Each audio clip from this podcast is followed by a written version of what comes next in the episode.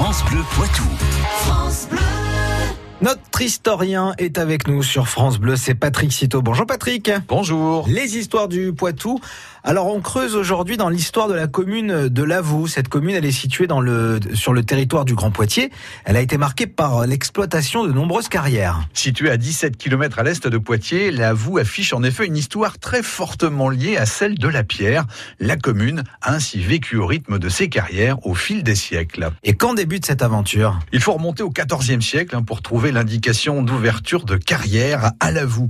L'année 1375 est ainsi fondatrice dans l'histoire de la commune. À cette époque, le duc de Berry, comte du Poitou, reconstruit le château de Poitiers et consolide les remparts de la ville. Afin de mener à bien ce vaste chantier, les besoins en pierre de taille sont colossaux. De nombreuses carrières sont alors ouvertes dans la Vienne. Celle de Lavaux voit ainsi le jour.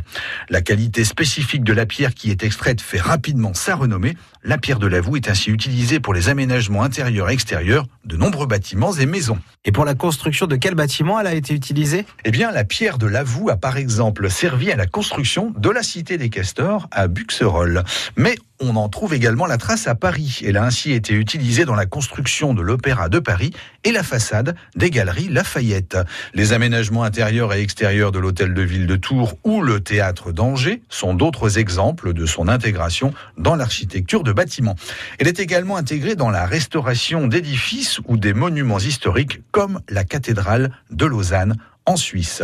La pierre de Lavaux est également utilisée en sculpture. C'est le cas des vases et des statues du jardin des Tuileries, s'il vous plaît, à Paris. Elle a également servi à la création de fontaines, comme c'est le cas à Gignac dans l'Hérault. Au plus fort de l'exploitation, la commune compte jusqu'à 15 carrières. Une seule, a priori, a survécu.